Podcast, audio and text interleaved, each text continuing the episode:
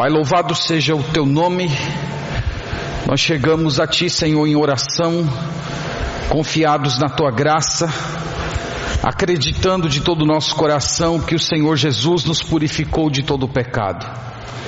Nós chegamos também, Senhor, com um desejo sincero de conhecer-te, de sermos edificados e de ter a tua palavra habitando em nosso coração.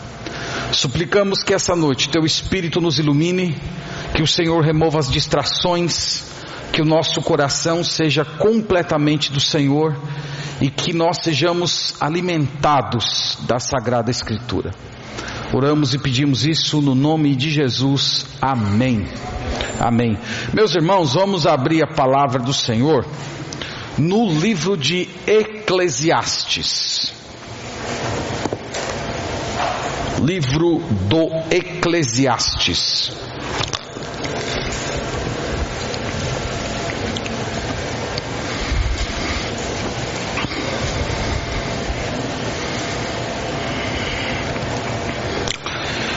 Nós vamos ler o verso 1 e o verso 2. Nós vamos logo introduzir com a leitura do texto sagrado. Eclesiastes, capítulo 1, verso 1, verso 2. Sagrada Escritura declara assim: Palavra do pregador, filho de Davi, rei de Jerusalém. Vaidade de vaidades, diz o pregador, vaidade de vaidades, tudo é vaidade. Amém. Amém. Meus irmãos, esse livro sempre representou um grande desafio para mim. Primeiro porque ele é um livro poético, ele entra dentro da categoria daqueles livros poéticos do Antigo Testamento. Mas vocês sabem que a poesia que nós temos aqui é a poesia hebraica, que é bem diferente dos padrões de poesia como nós temos no Ocidente, normalmente aquela poesia fundamentada em rima. Ele é um livro especificamente de sabedoria. Ele é um livro que traz princípios, preceitos, apresenta panoramas de como se deve viver. Eu sempre também achei difícil em Eclesiastes a sua estrutura. Ele é diferente de uma carta de Paulo, ele é diferente de um livro histórico que normalmente tem um começo, um desenvolvimento, um clímax e uma conclusão. Então você consegue, com um pouco mais de leitura, perceber essa estrutura. Nós não vemos isso muito claro em Eclesiastes. É, numa primeira leitura parece uma coleção de temas em que o autor algumas vezes volta e, a, e avança. Então isso às vezes torna a, a leitura um pouco mais complicada do que aquelas que nós estamos acostumados. Mas ao mesmo tempo, esse livro ele sempre exerceu um fascínio na minha alma. Porque Eclesiastes fala do que é real. Ou como diz o autor, ele fala da vida debaixo do sol. Esse é um tema que o, o autor repete 27 vezes no livro. A vida debaixo do sol é a vida sem chavões. Sabe aqueles chavões que a gente tem para encarar a vida? Do tipo assim, Deus escreve certo em linhas tortas, é, no final vai dar tudo certo. A gente tem esses chavões, esses escapes psicológicos para tentar tornar as coisas um pouco mais simples e mais fáceis, mas Eclesiastes parece fugir dessas coisas. Ele olha a vida humana bem de perto, sem sentimentalismo e sem as desculpas que normalmente usamos. Eclesiastes questiona um monte de coisas que a gente gosta e acha importante. Eclesiastes questiona trabalho, família, dinheiro, fama, sexualidade, poder, todas aquelas coisas que normalmente nós apreciamos, lutamos, desejamos, Eclesiastes simplesmente chega e diz: é vaidade. Acabamos de ler, vaidade de vaidades, diz o pregador, tudo, tudo é vaidade. Sabe aquele amigo, aquele amigo meio intrometido, que chega na sua casa e fica cinco minutos lá na sua casa e olha algumas coisas do funcionamento da sua casa e diz para você assim: ó, tá tudo errado aqui. Tudo errado. A sua família está desorganizada, está tudo bagunçado, aqui nada está prestando. E você fica com raiva daquele sujeito. Você se sente bem invadido. Só que quando o sujeito vai embora e você começa a pensar e refletir, aí você diz: mas não é que esse infeliz tem razão? Não é que as coisas aqui estão meio, estão meio bagunçadas mesmo? Eclesiastes é mais ou menos desse tipo. Ele entra na sua vida e simplesmente diz que as coisas estão erradas na sua existência. Então você deve pensar nesse autor como um homem idoso, daquele tipo sábio, politicamente incorreto, e que se senta ao redor e traz todos os seus alunos ali para perto, e ele fala um monte de coisas duras e constrangedoras, mas ao, tempo, ao mesmo tempo reais e profundamente verdadeiras. Então, você que gosta de uma conversa franca, você que gosta de uma conversa sem arrodeios, você que gosta de uma fala direto ao ponto, você que não gosta muito de ficar escolhendo palavras porque tem medo de chocar, Eclesiastes vai ser agradável para você, Eclesiastes vai ser um refrigério para sua alma. Mas você, que já é mais polido, que gosta de escolher as palavras com bastante cuidado, tomando aquela precaução de não ferir as pessoas, eu vou logo te avisando que o, o velho mestre vai abalar você, tá bom? Mas não desista. Vamos todos nós, começando por mim, vamos nos sentar ao redor aqui desse, desse idoso sábio, porque todos nós precisamos de um amigo que chega para a gente e fala na lata que fala, fala aquelas coisas sem, sem arrodeios, mas que nós precisamos ouvir. Então resolvi nessas últimas semanas me debruçar sobre esse livro. Eu tenho percebido que há muita sabedoria de Deus nessas páginas, há um tesouro aqui, mas nós vamos precisar cavar fundo e, sobretudo, depender da iluminação do Espírito Santo, porque sem ele nós não vamos conseguir. Mas Eclesiastes definitivamente foge da superficialidade. Então vou passar para vocês um exercício, uma tarefinha de casa, tá bom? Tarefinha de casa é simples. Você vai ler o livro de Eclesiastes de uma pegada só. Tá bom? Doze capítulos, coisa simples. São capítulos curtos. Você vai ler, se você tem o hábito de marcar na sua Bíblia, marque aqueles versículos que te chamam a atenção, ou aqueles que deixaram você meio incomodado, marque e vá orando ao Senhor, porque nós vamos por algumas semanas no nosso culto noturno olhar esse, esse livro um pouco mais de perto. Pois bem, então, duas questões aqui sobre os dois versos que nós lemos. A primeira, quem é o autor? O texto diz, ou o autor chama-se a si mesmo de pregador, não é isso que está no verso 1? Palavra do pregador.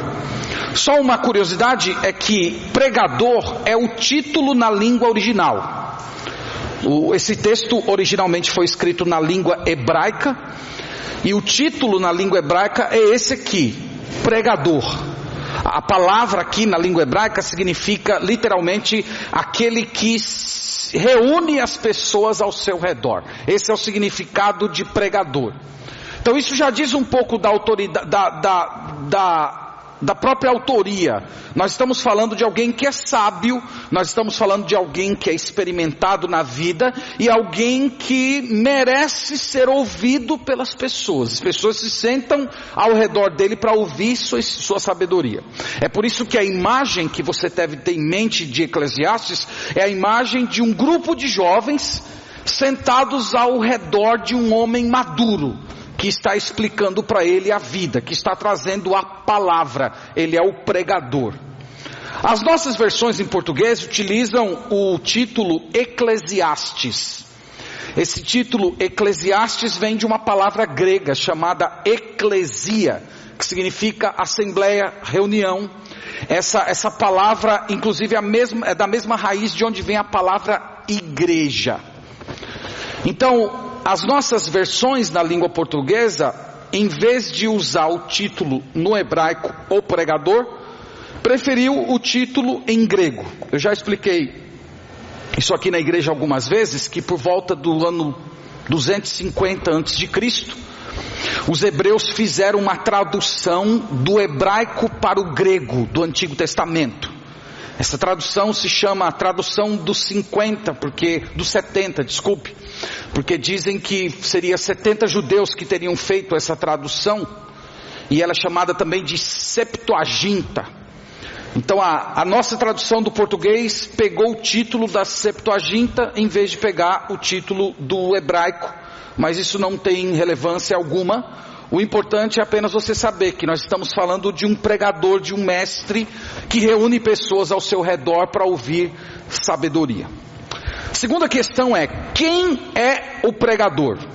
O texto diz: palavra do pregador, que mais? Filho de Davi, rei de Jerusalém. Com quem bate essa descrição? Salomão. Evidentemente, é a única pessoa, inclusive, que a descrição bate perfeitamente. Vocês vão ver que ao longo da, da, do livro, ele fala que ele acumulou riquezas, que ele foi um homem muito sábio, que ele construiu coisas maravilhosas, que ele teve muitas mulheres. Então, todas essas descrições que ele fala no livro combinam com aquelas descrições que nós temos no primeiro livro dos reis, falando de Salomão. Então, ele, ele é o autor. É, alguns autores têm se perguntado se foi Salomão, por que, que ele omitiu o seu nome? Por que, que ele denominou a si mesmo apenas de pregador? Por que, que ele não disse eu sou Salomão e etc, e etc, etc? Por que, que ele omitiu o seu nome? Então, alguns respondem dizendo que foi simplesmente um recurso estilístico Afinal de contas, era uma total obviedade, palavra do pregador, filho de Davi, rei de Jerusalém. Então, já estava muito óbvio. É como quando eu mando uma mensagem para os irmãos lá no WhatsApp da igreja, nunca boto meu nome no final, porque é uma coisa tão óbvia que partiu de mim que os leitores automaticamente vão saber de quem veio. Então teria sido mais ou menos assim. As pessoas já sabiam que Salomão seria o autor desse, desse tipo de livro. Mas teve um comentarista, especificamente que eu li, do século 17, que ele fala que Salomão omitiu o seu nome por vergonha.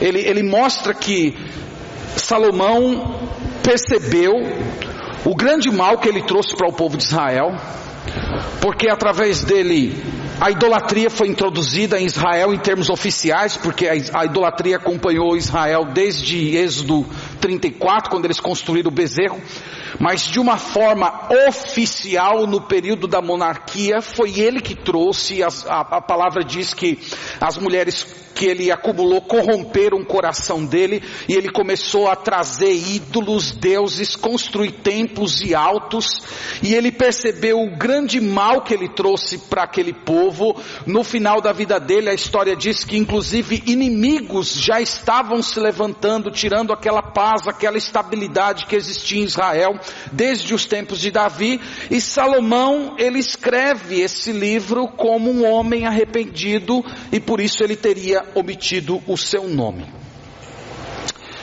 Uma outra coisa que nós percebemos aqui sobre o autor é que o autor era um homem idoso. Isso é muito importante para o livro. Salomão aqui é o Salomão idoso. Quais são as pistas que a gente tem no texto para chegar a essa conclusão? Primeiro, quando ele fala de riqueza, carreira, sabedoria, mulheres, bebida, realizações profissionais, ele fala como alguém que experimentou e não como alguém que estava experimentando. Entende isso? Então, ele, é, a maneira como ele se refere é, é de uma experiência que ele já teve e não de uma coisa que estava acontecendo. Então, é, esse livro ele se passou depois de todos aqueles episódios daquela carreira meteórica que nós vemos no livro dos reis. A segunda evidência de que ele já era idoso é que ele fala da velhice como uma realidade presente e ele fala da morte como algo próximo. Se você olhar no capítulo 12, vá comigo até lá, por favor.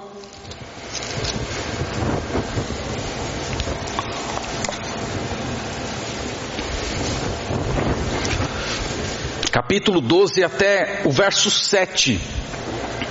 Note bem aqui, tente perceber, enquanto nós lemos, que o autor ele fala de uma forma muito profunda que para dizer essas palavras do jeito que ele diz, não bastava você ser apenas um observador. Você tinha que estar vivendo isso. Então ele diz assim: Lembra-te do teu Criador nos dias da tua mocidade, antes que venham os maus dias e cheguem os anos dos quais dirás: Não tenho neles prazer. A maneira que ele fala aqui, ele não está falando como um mero observador. Ele não é um jovem que está observando um idoso e dizendo: Ó, oh, vai chegar um dia em que você não vai ter mais prazer, então é bom você levar Deus em conta enquanto é jovem. A maneira como ele fala é muito profunda. A maneira como ele fala é de alguém que está experimentando essa realidade. Ele continua no verso 2: Antes que se escureçam o sol, a lua, as estrelas do esplendor da vida e tornem vir as nuvens depois do aguaceiro. Então ele está falando da vida aqui em termos de sol e falando da velhice em termos de uma escuridão.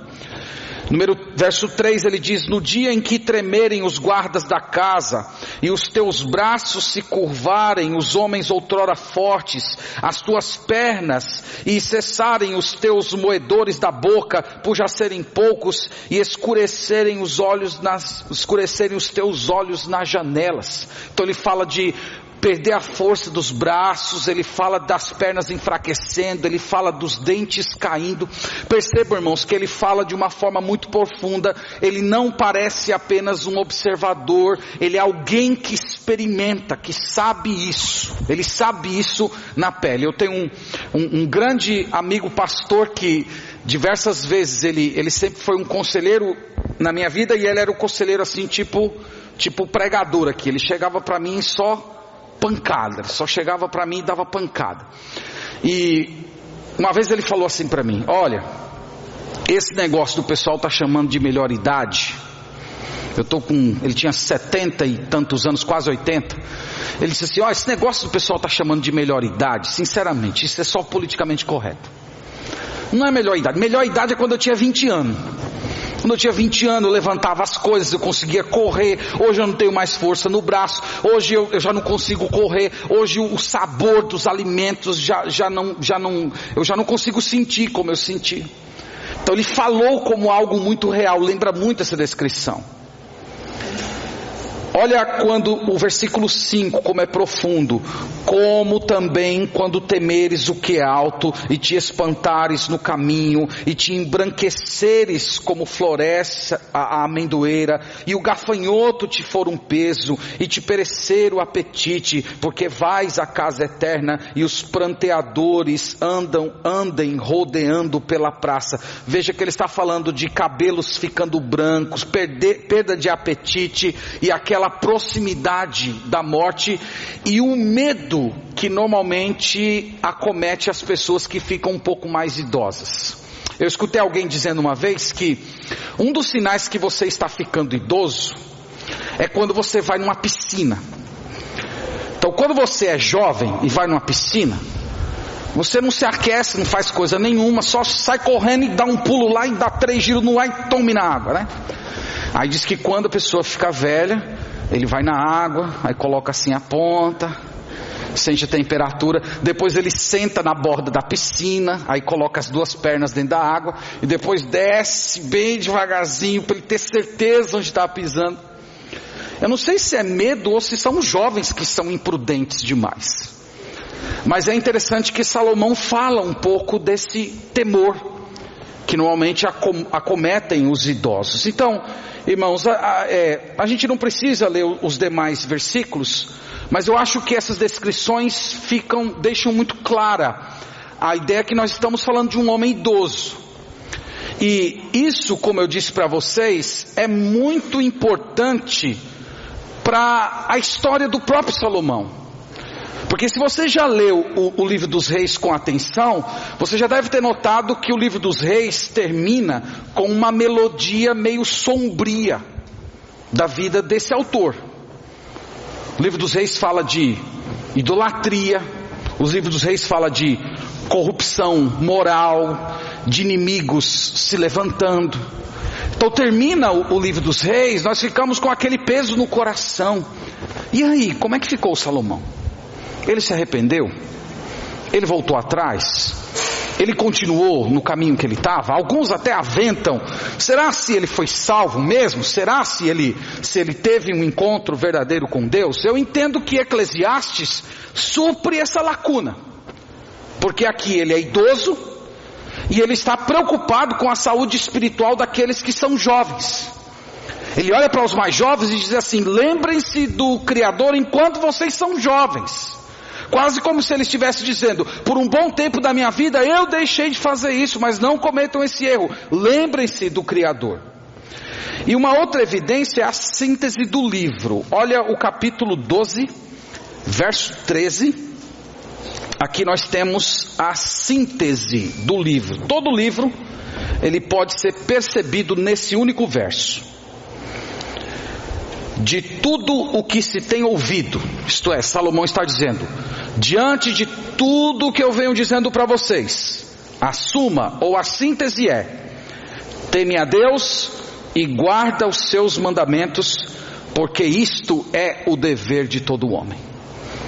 Então, a síntese dele é essa: tema a Deus, leve Deus em conta, Viva como se Deus existisse e obedeça ao Senhor de todo o seu coração. Esse é o sentido da vida. Então eu, eu, creio, irmãos, que todas essas evidências elas são mais do que claras para dizer o seguinte: que Salomão ele escreveu esse livro arrependido. Salomão foi restaurado no final da sua vida e a prova disso é que ele sente-se responsável por outros. No final das contas, Deus cumpriu uma promessa que fez ao pai dele. Deus prometeu ao pai dele, Davi, que jamais iria apartar a misericórdia do seu filho. E foi isso que aconteceu, e o livro de Eclesiastes deixa isso bem claro. Então é isso o que nós temos a dizer a respeito do autor. Vamos para o verso 2 agora. E agora nós não vamos falar mais do autor. O verso 2 ele, ele foca no tema da pregação do autor. Veja aí qual é o tema da pregação. Tema da pregação é: vaidade de vaidades, diz o pregador, vaidade de vaidades, tudo é vaidade. De cara para deixar as irmãs bem tranquilas, vaidade aqui não é usar brinco, tá? É, colocar batom, usar maquiagem, não é isso que ele está falando. Vaidades, em primeiro lugar, é uma expressão superlativa. Toda vez que você, na língua portuguesa, quer expressar algo elevado, que se sobressai, nós empregamos o chamado grau superlativo. Estão lembrados lá das aulinhas de português da quinta série? Então, quando nós falamos belo, e você quer expressar o belo no seu último grau, nós dizemos o quê? Belíssimo. No hebraico e em outras línguas antigas não existe o grau superlativo. Toda vez que você quer expressar o grau superlativo, você usa uma repetição. Santo, santo, santo é o Senhor dos exércitos, Isaías capítulo 6. Lembra de Jesus dizendo: Em verdade, em verdade vos digo, superlativo. Vaidade de vaidades, superlativo. Se nós fôssemos fazer uma transposição bem grosseira e tentar tornar vaidade no grau superlativo da língua portuguesa, como é que ficaria? Fica estranho, né? Vaidadíssimo. Fica estranho, né? Eu, eu acho que a, a, turma da internet, o turma aí, teria um, um recurso melhor. Eu fiquei pensando, aquela que o pessoal diz assim, super vaidade. Super vaidade. Seria mais ou menos o que ele quer dizer. Então, essa é a primeira verdade sobre essa expressão. Ela é uma expressão superlativa. Ela é uma expressão que ele quer expressar algo muito elevado. Segunda, é que essa expressão, ela não tem uma tradução exata na língua portuguesa. Isso é uma coisa que complica. Vocês sabem que algumas palavras em um certo idioma nem sempre têm um equivalente em outro idioma. Na língua portuguesa nós temos a palavra saudade. Existe a palavra saudade para a língua inglesa, pastor Ricardo? Não existe. Tem que usar duas, três expressões juntas para tentar denotar a, a, palavra saudade. Diz que os, os autores brasileiros, quando vão ter suas músicas traduzidas para o inglês, tem um maior problema quando aparece a palavra saudade. É mais ou menos o que ocorre aqui. Essa, essa palavra ela pode ser traduzida como fútil, vazio, transitoriedade, incompreensível, enigmático. Então, o, o mais prudente é, à medida que a gente for lendo os capítulos, a gente perceber quais desses campos semânticos se encaixam melhor dentro da palavra vaidade. E, e, por conta, irmãos, dessa expressão vaidade de vaidades, diz o pregador, tudo é vaidade, é, muitas pessoas têm compreendido mal esse livro. Muitos acham que ele é meio azedo, ele é meio pessimista, é como se o Salomão tivesse meio depressivo. Alguns dizem que ele tem uma, uma visão negativa da vida, ele tem uma visão inferior das coisas boas que Deus nos dá. Mas eu queria dizer para vocês que essa não é a melhor compreensão do livro. Vaidade é a vida que exclui Deus. Se você não, não tiver esse, esse pano de fundo, você não vai compreender bem o livro. Vaidade é, é a vida que não leva Deus em conta. É a vida, como ele disse lá no capítulo 12, que não teme a Deus. Então lembra que Salomão, nós já dissemos isso, ele está descrevendo a vida debaixo do sol, ou a vida debaixo da perspectiva humana. E como é a vida debaixo da perspectiva humana? É uma ânsia por desfrutar de prazeres como trabalho, dinheiro, conhecimento, conhecimento, sensações físicas, intelectuais, psicológicas, essa ânsia por sensações, mas desprezando a pessoa de Deus. Hoje na escola dominical pela manhã, nós falamos assim que Deus entregou o jardim para o Adão e a Eva cultivarem e eles passavam o dia cultivando o jardim, retirando o melhor do que o jardim tinha, e no final do dia eles tinham um encontro com o Senhor. Isto é, eles desfrutavam de todas aquelas bênçãos físicas, psicológicas, sensoriais, sabores, gostos, eles desfrutavam de tudo aquilo, mas eles estavam debaixo daquela cobertura da presença de Deus que enchia todas as coisas e que estava presente na vida deles. Com a entrada do pecado do mundo, o homem ainda quer essas sensações, ele ainda quer desfrutar desses prazeres, no entanto, ele não quer mais se encontrar com Deus no final da tarde. E é isso que Salomão quer dizer com vaidade de vaidades. Então Salomão não está sendo contra o, o desfrutar da vida. Ele está apenas demonstrando que desconectadas de Deus, essas coisas, essas coisas boas por natureza, elas perdem o seu referencial, elas perdem o seu conteúdo, elas ficam ocas. Essas coisas elas precisam ter conexão com a eternidade. Porque se nós desconectarmos os prazeres de Deus, eles vão se tornar cansativos, eles vão se tornar tediosos e eles vão escravizar a gente. Eles vão produzir em nós uma sede que é impossível de ser saciada aqui. Uma vez perguntaram para o Nelson Rockefeller, um dos homens mais ricos, durante muito tempo o homem mais rico do mundo, perguntaram para ele assim: quanto dinheiro você acha que basta? Isso um homem trilionário, sei lá. Quanto basta para você? Quando é que você vai dizer assim, chega? Qual é o seu limite? Ele respondeu: sempre mais um pouco. Quanto é que precisa? Sempre mais um pouco. Um pouco mais. Um pouco mais. Isso, irmãos, é o que Salomão quer dizer com vaidade. A vida debaixo do sol é um ciclo repetitivo e cansativo. em que você está tentando matar a sede pela eternidade através de coisas e pessoas que são passageiras. Esse é o ensino do livro. E isso é vaidade. Portanto, você não deve ver em Salomão aqui um, um velho ranzinza, um velho frustrado, ao contrário disso. Ele está descrevendo a vida de um jovem, aquele jovem cheio de energia, paixão, vitalidade, inteligência. Você pode imaginar ele sentado ali com seus discípulos, olhando nos olhos daqueles jovens e se vendo, olhando para aqueles jovens e dizendo: eu, eu fui assim como vocês, eu tive essa vontade de ter experiências, buscar sensações, mas eu me afastei de Deus. Eu fiquei longe do Senhor e essas coisas que deveriam ser boas, alegres, elas se tornaram vaidade, elas se tornaram vazias, elas se tornaram fúteis, elas se tornaram sem conteúdo. Mas eu aprendi a lição, que é possível você desfrutar muito dessas coisas, tirar o melhor de cada uma delas e o caminho é o temor ao Senhor. É por isso que ele termina o livro dizendo: essa é a essência da vida.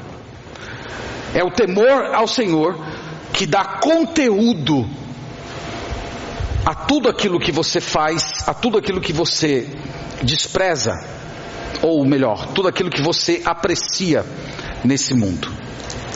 Meus irmãos, na semana que vem nós vamos olhar esse texto um pouco mais de perto, a partir do verso 3 ao, ao verso 11, mas eu quero já caminhando aqui para as minhas palavras finais, trazer algumas conclusões e depois nós vamos orar. A primeira delas é a seguinte: é que nós aprendemos de cara nesse livro que Deus é a única pessoa que pode nos ajudar a desfrutar corretamente das coisas que foram criadas. Olha o capítulo 2, verso 24 capítulo 2, verso 24 é uma espécie de síntese do primeiro discurso dele.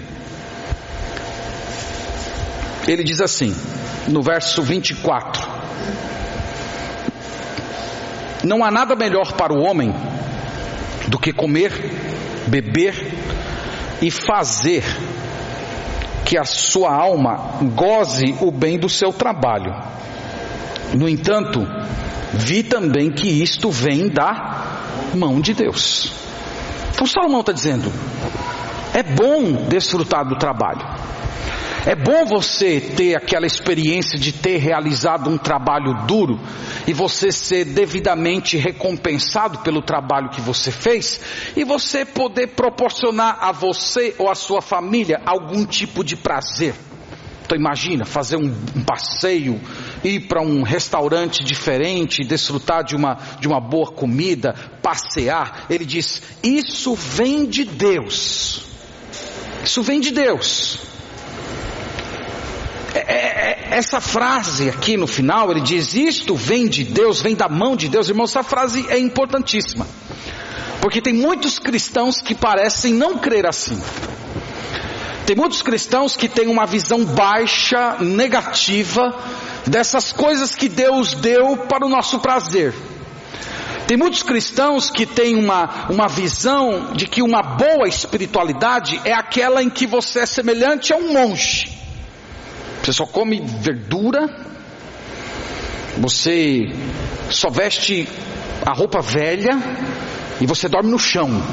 Pronto. E só come uma vez por dia e bebe água à noite. Então você, aí você é um crente que está andando com o Senhor. Eu tenho falado na escola bíblica dominical que essa visão ela chegou na fé cristã por influência de uma seita muito antiga chamada de maniqueísmo.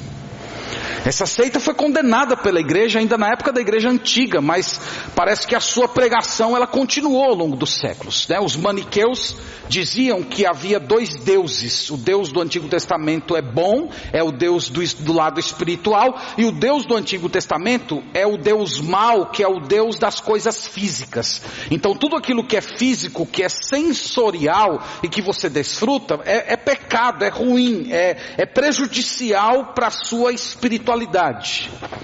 Aí os maniqueístas foram condenados, mas a pregação do maniqueu ainda está aí presente nas igrejas.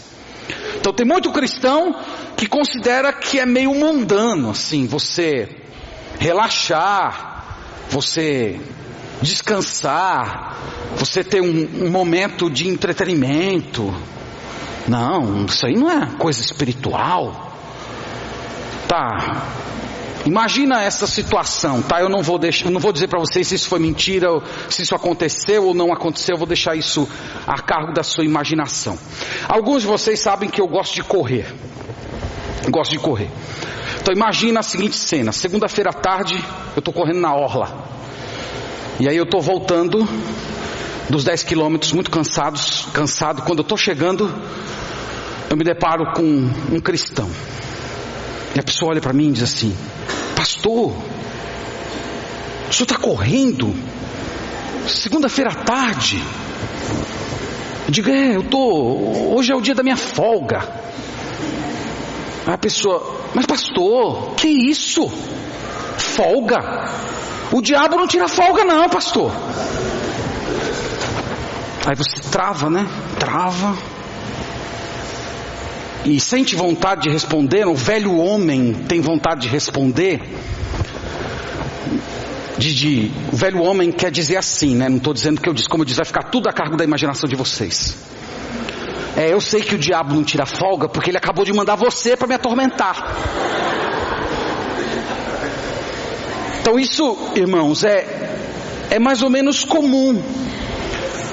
A ideia de que você desfrutar de coisas boas, lícitas, é, é meio pecaminoso, ou pelo menos se não for pecaminoso, é, é, é, algo que diz que, que prejudica o seu crescimento espiritual. Então, em vez de você estar tá correndo na aula, tu tinha que estar tá com a Bíblia lá enfiada no rosto e de joelhos no chão. Aí você seria um, um, um pastor ungido.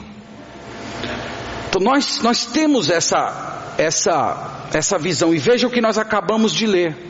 Nós podemos desfrutar.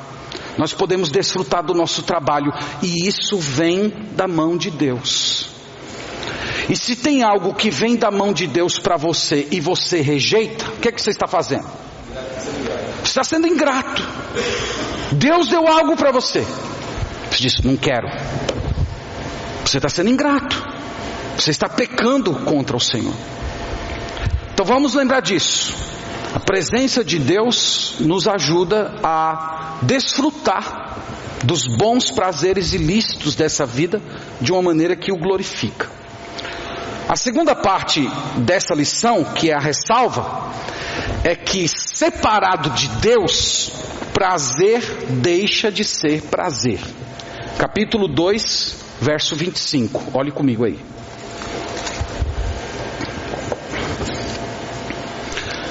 Pois, separado deste, deste quem aqui se refere? Deus, certo? Pois separado deste, quem pode comer ou quem pode alegrar-se? Vocês estão vendo a pergunta? A pergunta de Salomão é: sem Deus, é possível você comer, beber e se alegrar? Resposta: não, não é possível. Salomão, evidentemente, não está dizendo que uma pessoa ímpia, não convertida, não pode comer, não pode beber e não pode se alegrar. Ele está simplesmente dizendo que a alegria dessa pessoa perde o seu conteúdo. É uma alegria só de casca, porque é a essência divina que preenche as coisas desse mundo. É isso que ele está querendo dizer. Ele está querendo dizer que separado de Deus, o prazer se torna um fim em si mesmo. E ele vai acabar te escravizando e você vai se tornar um idólatra. E todas as vezes em que um certo prazer se torna um ídolo, esse ídolo ele vira um demônio na sua vida. Ele exige de você sacrifícios, ele exige de você devoção absoluta, ele distorce os seus valores, toma a saúde, leva o seu dinheiro e às vezes leva até o seu juízo. Os ídolos são terríveis. Eles usam o medo, eles usam a força, eles tornam você uma pessoa incapaz de tomar decisões. Os ídolos, eles trabalham em você para que você nunca diga não para eles. Eles fazem promessas falsas. Os ídolos se apresentam para você dizendo: fique comigo e você vai ser a pessoa mais feliz desse mundo. E isso é mentira. Isso é vaidade de vaidades. Então, meus irmãos, separado de Deus, o prazer se torna um ídolo e intoxica sua alma. Leve, leve essa palavra no seu coração. Salmo 19, verso 1, Davi diz assim: Os céus proclamam a glória de Deus. A maioria conhece esse verso de cor, não é? Note as palavras do salmista. O salmista olhou para o céu e ele não ficou apenas se deliciando na beleza do céu. Porque se ele tivesse feito isso, se ele ficasse apenas apreciando a natureza pela natureza, logo logo ele ia tornar a natureza um ídolo. Logo, logo ele ia achar que essa natureza era grande, era poderosa. Ele ia começar a dizer, como as pessoas, algumas pessoas dizem isso, que é a mãe natureza. Quando você diz a mãe natureza, você está pegando alguma coisa que é impessoal e atribuindo características de personalidade. E ali você já começou a criar um ídolo, a mãe natureza. Então Davi não ficou olhando a natureza apenas para dizer é a mãe natureza. Ele sabia que se ele ficasse muito tempo olhando para natureza, pela natureza, ele ia cair nesse tipo de coisa. Mas ele diz: os céus proclamam a glória de Deus. Em outras palavras, que céu lindo, que Deus glorioso. Vocês estão entendendo essa dinâmica? Então, é como se ele dissesse assim: se esse céu possui tanta beleza, harmonia, cores, luzes, profundidade, extensão. Imagina, ó minha alma, quantas cores, belezas, raios existem no brilho das perfeições do Criador desse céu. A contemplação dele do céu conduziu ele a se curvar diante de Deus. Então, essa é a maneira correta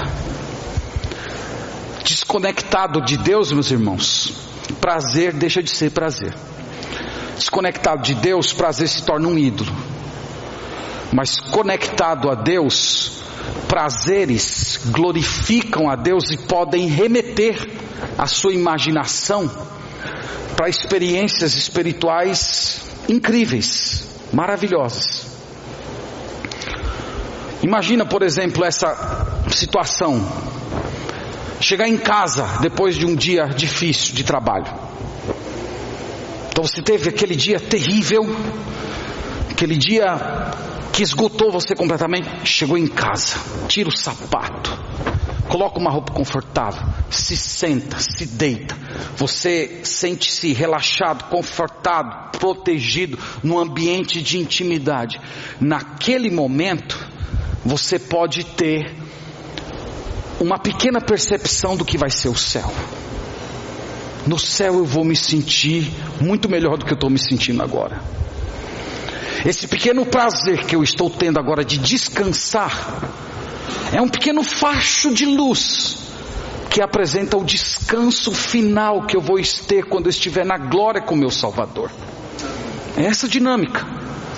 Imagina o aconchego da família, aquela reunião prazerosa, todo mundo sentado juntos, fazendo uma refeição, aquele, aquela conversa boa, lembrando conversas da infância, aquela dinâmica de família. Naquele momento você pode ter uma, uma pequena, uma pequena experiência imperfeita do que vai ser com Cristo no céu, anjos, Abraão, Isaac e Jacó, todos assentados à mesa. Ou imagina aquela sensação prazerosa de você chegar em casa depois de uma viagem, essa é uma das melhores. Se passou alguns dias fora de casa, você abre a porta, vem a criançada correndo para cima de você, todo mundo abraçando, o cônjuge feliz, abaixos, abraços, beijos, carinhos. Tudo isso, irmãos, é, é, é uma representação imperfeita de como vai ser a nossa chegada no céu. Você não vai chegar lá e ser um desconhecido. Você está chegando no lar. Jesus disse: eu, eu vou preparar para vocês uma morada. vai ser a casa de vocês. Então, irmãos, tudo que eu estou dizendo aqui para vocês é que nós podemos experimentar o melhor dos prazeres desse mundo se, se o fizermos em Deus e para Deus. Se nós fizermos do Senhor, ele nunca vai ser distorcido. Aquele prazer nunca vai ser o Senhor da sua vida, ele nunca vai te escravizar. Ao contrário, ele vai sempre te remeter para a glória. Ele vai produzir em você gratidão. E Deus vai ser glorificado. É isso que nós aprendemos no livro de Eclesiastes. E quando o autor diz vaidade de vaidades, ele está nos alertando para isso, que não é prazer pelo prazer.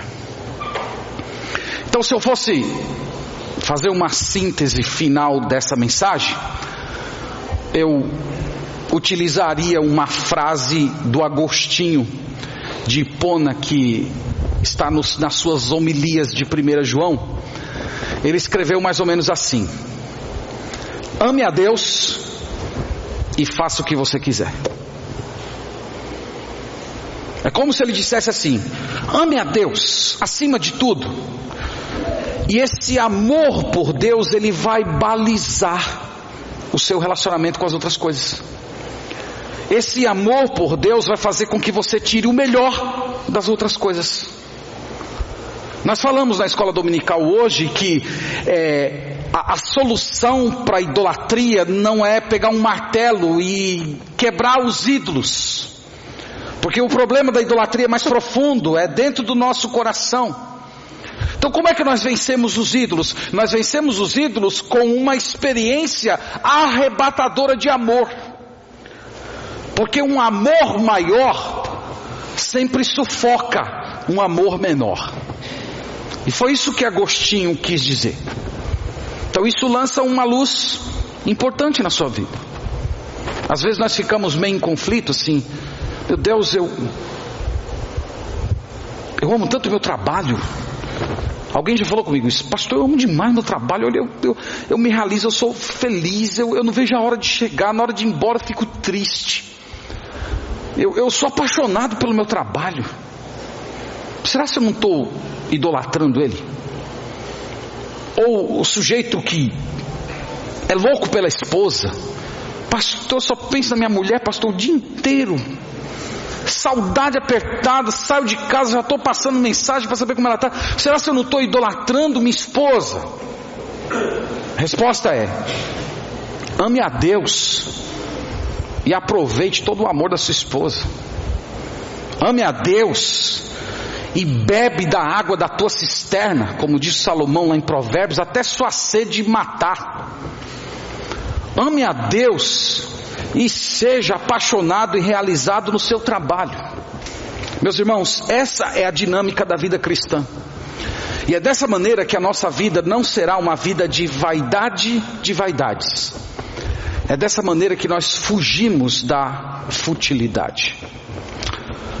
Eu termino convidando você que ainda não entregou sua vida ao Senhor Jesus Cristo a vir experimentar esse tipo de vida. O Senhor Jesus morreu para fazer com que todas essas coisas sejam reais na sua existência. O Senhor Jesus Cristo morreu para te libertar dos ídolos da alma. Desse monte de coisa que você acha que é importante, que você não consegue viver sem ela, mas que na verdade elas estão escravizando você. Você pensa que é feliz quando está nessas situações, vivendo essas sensações, mas na verdade você se tornou escravo de tudo isso. E Jesus Cristo morreu para fazer tudo novo. Jesus Cristo morreu para te colocar numa experiência arrebatadora de amor. Jesus Cristo morreu para equilibrar os seus sentimentos e colocar todos os prazeres nos seus devidos lugares. Tudo o que você precisa fazer hoje é crer nele, arrepender-se dos seus pecados, crer que a morte dele foi um pagamento por você, dar as costas para o mal, colocar-se diante de Jesus, dizendo: Senhor, eu quero ter essa vida. A minha vida tem sido uma vida fútil, a minha vida tem sido uma vida sem sentido. Mas eu quero entregar meu coração ao Senhor hoje, para experimentar essa, essa experiência de amor que arrebata a nossa alma. Você pode fazer isso hoje, você pode fazer onde você está sentado, elevar sua mente, sua consciência para o alto, falar com Deus e entregar sua vida a Jesus Cristo, num ato de arrependimento e fé. E o Senhor vai começar a realizar essa boa obra no seu coração. Meus irmãos, que Deus nos abençoe e que a nossa vida não seja uma vida de vaidade de vaidades. Amém. Vamos fazer uma oração, vamos agradecer ao Senhor.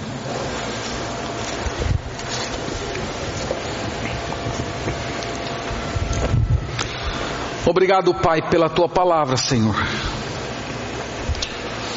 Nós não queremos, Pai, ter uma vida fútil.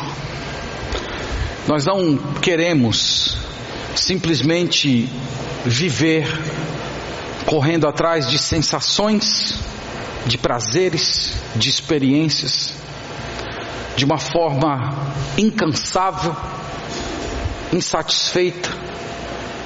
Nós não queremos, Senhor, ter esse tipo de existência. Nós queremos de fato ter uma experiência transformadora em Ti. Nós queremos ter o Senhor como nosso primeiro e último amor. E desejamos, Pai, que desse amor em Ti flua os demais amores da nossa vida.